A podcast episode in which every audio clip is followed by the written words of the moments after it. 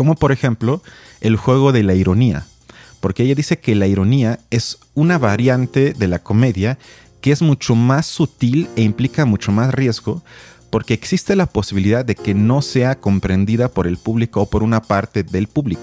Él está persiguiendo su, mejoría de él, está persiguiendo su mejor versión de él y eso lo vuelve un monstruo, digamos de alguna manera.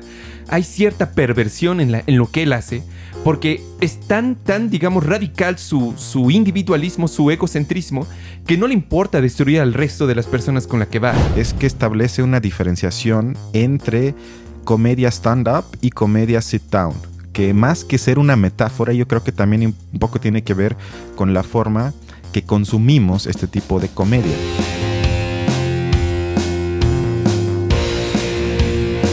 Hola, ¿cómo están? Estamos de vuelta en Películas e Ideología y hoy toca nuevamente una película animada. Es El gato con botas parte 2. Y ahorita Balam y Cristian, que los saludan como siempre, les va a platicar un poco sobre la trama de esta película. Eh, sí, efectivamente, bueno, como otras ocasiones decimos que este no es un análisis eh, como tal cinematográfico de la película, no vamos a enfocarnos en qué también hicieron la animación, porque evidentemente no tenemos ni ideas de eso pero vamos a criticar las ideas de la película como producto cultural de nuestro tiempo. Dicho eso, eh, la trama, pues como otras películas eh, de DreamWorks, es más o menos sencilla, realmente no hay mucho. Eh, me parece que de hecho tratan de retratar la estructura general de un cuento de hadas, en general es así, y por ende incluso hace rato lo comentábamos antes de iniciar el programa, se nos hizo un poco difícil encontrar algunas ideas políticas porque está bastante, bastante... construido en torno a una idea de cuento de hadas. Pero básicamente la historia es que eh, parece ser que mucho tiempo antes de los sucesos en la película cayó una especie de meteorito desde el espacio y eh, formó una especie de bosque alrededor de él, un bosque mágico, encantado. Pero em, cuenta la leyenda que quien llegue a la estrella dentro del bosque va a poder conceder, va a poder tener un deseo, va a poder desear lo que quiera. Y la historia básicamente nos cuenta, nos narra cómo este personaje, el gato con botas, que ya más o menos todos lo conocemos, logra llegar a lo largo de muchos sucesos y muchos enfrentamientos con otros monstruos de cuentos de hadas eh, hasta ese mundo y ya veremos qué es lo que pasa. Pero eh, la trama tiene un giro distinto al resto de las otras películas porque durante esta eh, el gato sufre una situación complicada, que es que pierde una de sus eh, nueve vidas, nos enteramos que como en, digamos, como en los cuentos, los gatos tienen nueve vidas y él ya perdió ocho. Entonces la última que le queda es, digamos, la, la, final, por así decirlo. Y entonces a lo largo de toda la película, además, va a estar presente el tema de la muerte persiguiéndolo, ¿no? Y ese va a ser, de hecho, el leitmotiv para que él vaya adentro del bosque a pedir tener más vidas y continuar siendo el gato con botas. Pero bueno, ¿qué te pareció la película? ¿Qué, qué ideas te, te Sí, realmente es una película, digamos, ligera que se desarrolla en un mundo mágico donde saltamos una y otra vez de mundo fantástico a mundo fantástico y que en ese sentido es bastante creativa, sin que sea creativa de manera subversiva, pero por lo menos cada 5 o 10 minutos se nos presenta un nuevo mundo con nuevos colores, con nuevos personajes, con ideas por lo menos en un inicio contraintuitivas que a veces no hace falta usar la fuerza para pasar una prueba, sino hay que hacer otras cosas, o sea, y por lo menos juega un poco con eso. Sin embargo, sí creo que es una película que trata de ser una comedia más, entre comillas, porque el chiste, yo creo, y creo que también por eso la primera parte del Gato con Botas, que ya tiene más de 10 años, tuvo éxito, porque tiene un humor particular y es un superhéroe entre comillas que no se toma demasiado en serio a sí mismo y todo el tiempo se hace bromas consigo mismo y con su elenco que lo acompaña en sus viajes. Entonces, lo que yo pude extraer tiene que ver un poco con lo que la psicoanalista eslovena Alenka Chupanchik trata en su libro sobre la comedia, porque lo que ella propone es que la comedia, en el sentido de Freud, de ahí lo toma, tiene la función o debería de tenerla como fungir como una especie de extraño en casa, es decir, que nos provoque unas sensaciones ominosas de algo que no es completamente familiar, pero que digamos en su insistencia y repetición nos hace sentir cierta angustia y al mismo tiempo goce. es decir, que nos revele algo imprevisto sobre la realidad. Y menciono esto porque la pregunta que te hago y a nuestro público es si este tipo de comedias en las que también yo creo que entra el gato con botas parte 2, cumplen con esta tarea inconsciente quizás de la comedia o de los chistes, porque yo creo que en vez de que asumamos el género de la comedia como algo prescriptivo, es decir, que se trataría de encontrar quizás dinámicas estructurales de cómo funciona, insisto, partiendo de Freud de manera disruptiva, la estructura de lo cómico, porque lo que ella hace en el libro que me parece interesante es que establece una diferenciación entre comedia stand-up y comedia sit-down, que más que ser una metáfora, yo creo que también un poco tiene que ver con la forma que consumimos este tipo de comedia. Y para ella, la comedia sit-down, donde entraría la película del gato con botas, tiene que ver un poco más con bromas que se hicieron, hablando de la película de la última semana, en la que estuvo presente Randy tiene que ver con, por ejemplo, burlas que si hacen o hicieron a Donald Trump. Cuando él gana la presidencia, casi todos los programas late night de Estados Unidos se burlaban de él, ya sea por su cabello, por su forma de hablar, por sus obscenidades y lo que sea. Y eso, según Chupanchich, es un humor sit-down, comedia sit-down, porque ya sabes antes de que te cuenten el chiste que tú estás del lado correcto, que cuando te ríes sabes que estás moralmente en lo correcto y no hay ningún intercambio, un juego entre el público y el sujeto que hace el chiste. Y mucho menos se deja espacio para la ambigüedad. Es decir, que pasándolo a la sala de cine podemos estar sentados tranquilos en nuestra butaca y en ningún momento estaremos incómodos con los momentos mostrados en la cinta. Quizás sorprendidos, pero nunca incómodos y mucho menos tenemos que pensar de qué lado del chiste nos encontramos o quizás que nos incomode o involucre a nosotros mismos. Y en cambio, y ya con esto acabo, la comedia stand-up, según Chupanchich, implica siempre un riesgo porque hay un espacio de lo imprevisto, como por ejemplo el juego de la ironía. Porque ella dice que la ironía es una variante de la comedia que es mucho más sutil e implica mucho más riesgo porque existe la posibilidad de que no sea comprendida por el público o por una parte del público. Porque cuando soy irónico, entonces no hay como un clímax en el chiste que cuento, sino dejo el espacio abierto para la interpretación, es decir, para la lectura de la gente que me escucha y o ve.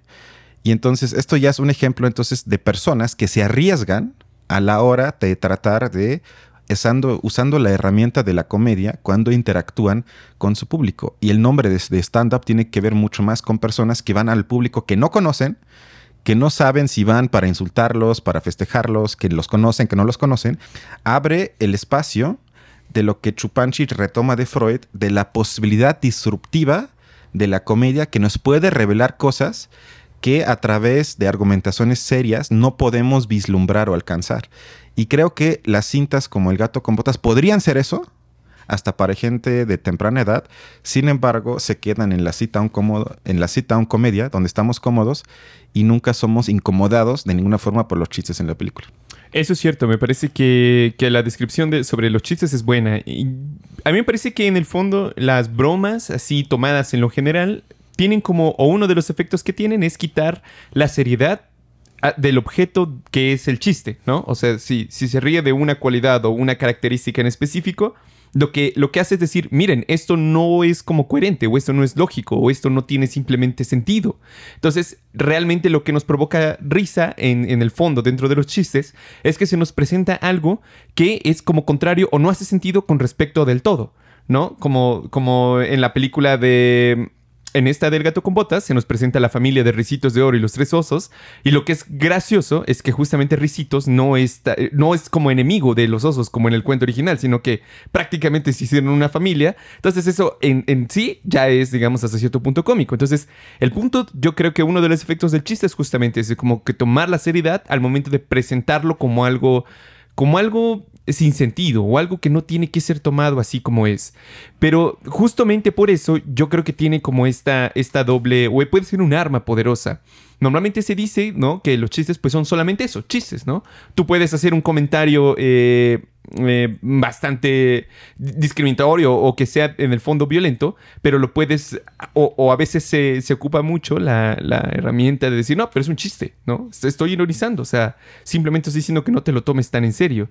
Y a veces eso también es una forma, es decir, decir que algo no es serio o que no se debe tomar con seriedad, significa que entonces eh, otras cosas sí o que, o que simplemente su, forma natural de ser no es esa, que no tiene caso pelársele, pues. Entonces, yo creo que eh, el chiste también puede ser hasta cierto punto violento entre las personas o puede ser una forma en la que tú, tú tratas de meter tu sentido común sin que sea como como agresivo, pues, o sea, que tú lo vayas metiendo poco a poco, poco a poco. Y luego muchas veces me parece que, los sofismos o, el hecho de, las personas que únicamente hablan para poder convencerte de algo, lo ocupan muchísimo. Es como una herramienta argumentativa muy, muy utilizada. Entonces yo creo que siempre hay que tener como, como un, poco, un poco de cuidado. Yo creo que el chiste es, es eh, como como que tiene una función mucho más justa o mucho más legítima, en mi opinión, cuando se ocupa para criticar una posición de poder independientemente, digamos, de lo que sea. Pero si se ocupa para, para, para denostar o, para atacar a una persona más bien en una posición contraria, creo que resulta, eh, desde mi punto de vista, como un mal uso del chiste. No, y hablando de la autora que mencioné, ella creció en la Unión Soviética y en el libro menciona que el, la necesidad de ironizar por, por parte del, del Partido Comunista de la Unión Soviética era muy grande y ellos entendieron que crear chistes sobre la estructura de Estado misma les ayuda a fortalecer la legitimidad de esa estructura de Estado. Es decir, que hay ocasiones donde algo funciona muchísimo mejor si la gente no lo toma tan en serio. Y le ayuda al statu quo fortalecerse crear ciertos espacios donde la gente se pueda burlar de ese statu quo que se quiere mantener. Y eso creo que también es muy importante, que no por el hecho de que te rías de algo, automáticamente estás en una posición crítica, supersiva ante ese objeto.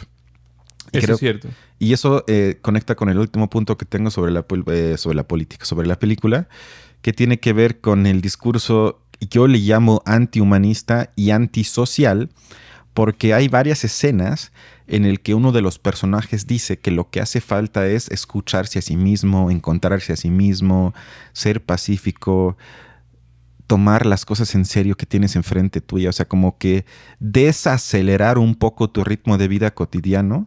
Y esto, si bien viene envuelto em, en, una, en un perro animado con ojos grandes, me parece muy peligroso porque por ejemplo, Hegel decía que la conciencia se encuentra en la comunidad y no en la persona.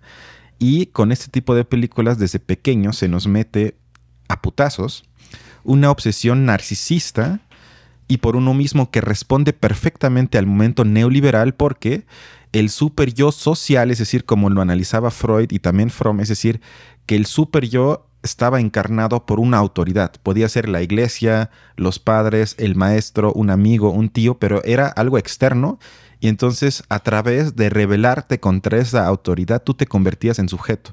Pero había esa dialéctica entre sujeto y objeto. Y en cambio lo que pasa hoy en día es que ese superior social fue sustituido por un nuevo superior que es la mejor versión de uno mismo, que se nos obliga, se nos dice que tenemos que visualizar y perseguir todo el tiempo tú puedes ser mejor, tú tienes que ser mejor, tú escúchate a ti mismo y todo ese rollo. Y creo que esto provoca que todos los enunciados de los sujetos se conviertan en autorreferenciales para tratar de cumplir y satisfacer esta demanda de ser tu mejor yo siempre. Y entonces yo creo que este tipo de narcisismo nos hace muchísimo daño y ya la encuentro en películas como El gato con botas, aunque sea con algunas frases, pero creo que está muy presente y lleva entonces a privatizar lo político y lo que haría falta es politizar lo privado y no buscar algo que no existe dentro de nosotros mismos. A mí me parece que incluso la película, si a lo mejor te pones a, pensarle un poco más, también hace, o sea, ironiza esa misma idea, porque yo creo que eh, al final, en... Eh, bueno, spoiler alerta, ¿no? Al final, eh, digamos, todos los personajes de alguna manera estaban siguiendo un deseo, ¿no? Todos los grupos estaban persiguiendo algo que querían. Pero eh, la lección, digamos, en última cuenta, es que no necesitabas desearlo, que de alguna manera siempre había estado ahí, solamente era cuestión de que te dieras cuenta de que ya lo tenías. Incluso, eh, como iremos viendo a lo largo de la película, el propio, el propio, la propia miedo a la muerte que le tiene el gato con botas es lo que le permite, digamos, eh, valorar ciertas cosas y ciertas personas que antes no, no lo hacía simplemente porque se sabía, digamos, hasta cierto punto inmortal o no le importaba mucho. Entonces, ser consciente de esa muerte ya en sí mismo está marcando algo. Sin embargo, hay uno de entre todos ellos personajes que no cumple eso. Y, hay uno que sí realmente quiere desear algo, a diferencia del resto de los personajes, que es el, digamos, como el, villano máximo de la película, que es el Gran Jack, no, no recuerdo la otra parte, pero él lo que quería era el deseo para tener toda la magia del mundo, no, no era un deseo menos. Y entonces, en algún momento, esta, este super yo que tú mencionabas, para él se exterioriza de nuevo en la forma del grillo, ¿no? Que, mm. saca del frasco un grillo y parece ser que es el grillo de Pinocho, que es su conciencia. Entonces estás con él y está platicando todo el tiempo con él. Y, él, y entonces él, digamos, supongamos que el grillo le dice eso, tienes que ser la mejor versión de ti. Y, y entonces el, ese güey dice, claro que estoy siendo mi mejor versión, o sea, ¿cuántos más tengo que destruir para poder conseguir lo que quiero? O sea, ahí me parece que es como la ironía máxima justo de lo que acabas de decir, porque él está persiguiendo su, mejoría de él, está persiguiendo su mejor versión de él, y eso lo vuelve un monstruo, digamos, de alguna manera. Hay cierta perversión en, en lo que él hace, porque es tan, tan, digamos, radical su, su individualismo, su egocentrismo, que no le importa destruir al resto de las personas con las que va. Ni siquiera siente un atisbo de culpa. No hay, digamos, ningún, ningún conflicto moral dentro de su cabeza. Y, el grillo es tan, tan, digamos, tan difícil el asunto que el grillo abandona y dice, no, este güey es un monstruo, hay que, hay que aniquilarlo, no, no tiene por qué seguir así. A mí me parece que es justamente la consecuencia máxima o una representación de lo que puede ser la consecuencia máxima de esa, de esa búsqueda egocéntrica de, la mejoría de uno mismo, que se puede volver perversa y, y, terminar completamente así. Eso, y lo más triste es que hasta eso se privatiza porque se nos muestra en dos secuencias, me parece, el por qué el villano es como es. Es verdad. Porque fue maltratado cuando era niño y por lo tanto se tuvo que convertir en monstruo. No, no, no, pero hay una escena en la que, en la que justamente el grillo le dice, háblame de tu infancia, porque el grillo busca, busca decir, a ver, mm. eh, ¿dónde está? Y entonces dice, yo me dieron todo mal, heredé una, una super eh, panadería llevada al éxito, tuve mucho dinero, tuve muchas cosas, eh, mi vida fue un fiasco. Sí, pero hay otra escena antes que eso, donde él está como promoviendo, creo que su nueva creación de pan dulce o de pastel, algo así, y no le hacen caso y se van más, creo que a un circo en vez de ver... ¿Dónde está Pinocho? Donde, donde está Pinocho. Y ahí dicen que eso lo denigró tanto o lo enojó tanto, que lo, lo traumó tanto, que eso ya le impidió tener em, empatía con cualquier otro tipo de sujeto vivo. Estoy, de acuerdo, pero después se ironizan sobre eso. O sea, se ve que al final eso no le importa tampoco. Después, o sea, sí. Que eso ya sería quizás posmoderno, que ya todo es relativo y nuestra identidad es fluida y no es nada es fijo. Que dices, bueno, eso quizás... eso porque con el grillo se abrió ese espacio para momentos bastante cómicos. Si el grillo no hubiese sido siempre lo esperado que Jack hace algo malo y el grillo dice, no, pero ¿por qué lo haces? Ahí hubiera justamente ese espacio disruptivo, de la, porque quizás Jack en un momento hubiera querido hacer algo bueno y la conciencia le dice, no, es que eso a ti no te conviene por esto, por esto. Ahí quizás se hubiera puesto interesante, pero fue lo, lo esperado, que él hace algo malo y la conciencia dice, no, pero ¿cómo puedes? Y entonces otra vez yo creo que fue la comedia de Cita, o no sé, aquí ya sabemos lo que va a pasar, pero a menos que tengas algo más, ¿la recomiendas? Pues, pues, es como una película infantil, o sea.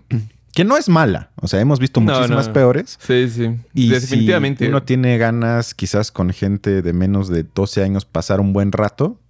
Eh, está bien. Vale la pena, ¿no? Sí, no, no encontramos alguna especie de. Como en otras películas infantiles que hemos analizado. O en Avatar, sí, o en Pinocho. Pero bueno. bueno, amigos, nos vemos entonces eh, en el siguiente episodio. Hasta luego. Cuídense.